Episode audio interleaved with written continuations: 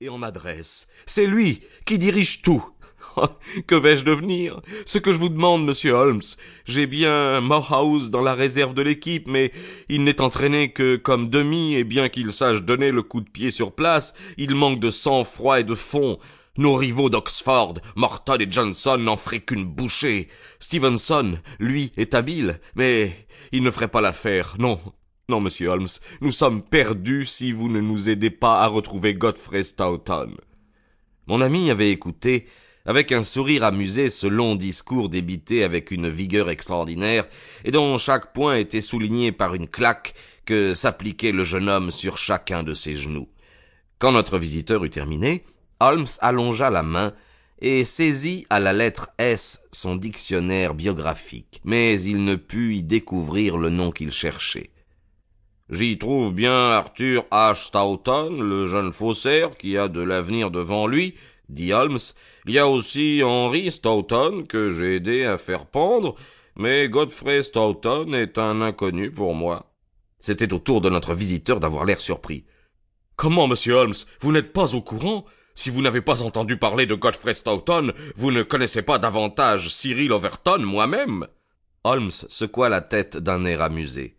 Grand Dieu s'écria l'athlète. J'ai été le champion de football de l'Angleterre contre le pays de Galles. C'est moi qui suis le premier sauteur de l'université cette année-ci, mais je ne suis rien auprès de Stoughton. Je n'aurais jamais cru qu'il se trouvât une personne en Angleterre à n'avoir pas entendu parler de mon ami, le fameux trois quarts dans notre noble jeu national pour l'université de Cambridge, le vainqueur des matchs de Black S et de cinq internationales. Bon Dieu, monsieur Holmes, mais où diable vivez-vous donc?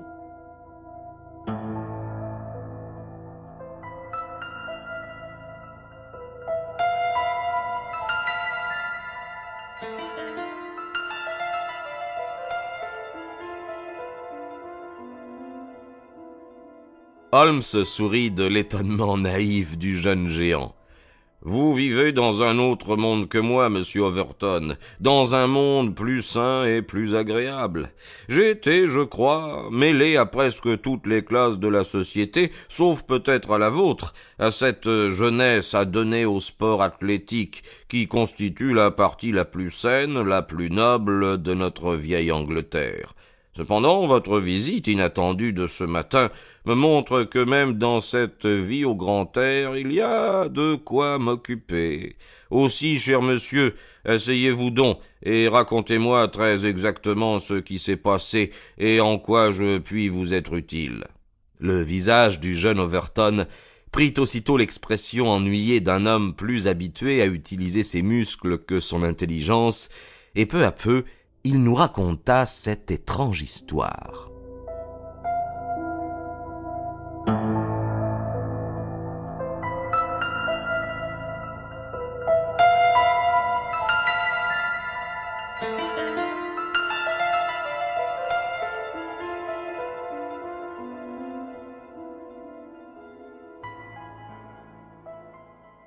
Voici ce qui s'est passé, monsieur Holmes. Ainsi que je vous l'ai dit, je suis le capitaine de l'équipe de football rugby de l'université de Cambridge, et Godfrey est mon bras droit. Demain, nous jouons contre Oxford. Hier, nous sommes tous venus à Londres et sommes descendus à l'hôtel meublé de Bentley. À dix heures, j'ai fait un tour dans les chambres pour m'assurer que tout mon monde était au lit, car je suis très à cheval sur la question d'entraînement et je sais que le sommeil est indispensable pour avoir une équipe à la hauteur. J'ai causé quelques instants avec Godfrey avant de me mettre au lit. Il me paraissait pâle et inquiet. Je lui ai demandé la cause de ses préoccupations. Il m'a répondu qu'il avait seulement un léger mal de tête. Je lui ai souhaité le bonsoir, et je suis allé me coucher. Une demi-heure plus tard, m'a dit le concierge, un homme du peuple, portant toute la barbe, est venu à l'hôtel remettre une lettre pour Godfrey. Ce dernier n'était pas encore couché. On la lui apporta dans sa chambre, il la lut et tomba à demi évanoui dans un fauteuil. Le concierge était si effrayé qu'il voulait aller me chercher, mais Godfrey l'arrêta, absorba quelques gorgées d'eau qui sans doute lui firent du bien, car il descendit. Il parla quelques instants avec l'homme, qui avait attendu dans le vestibule, puis ils partirent tous les deux ensemble, et le concierge les vit prendre en courant la direction du Strand.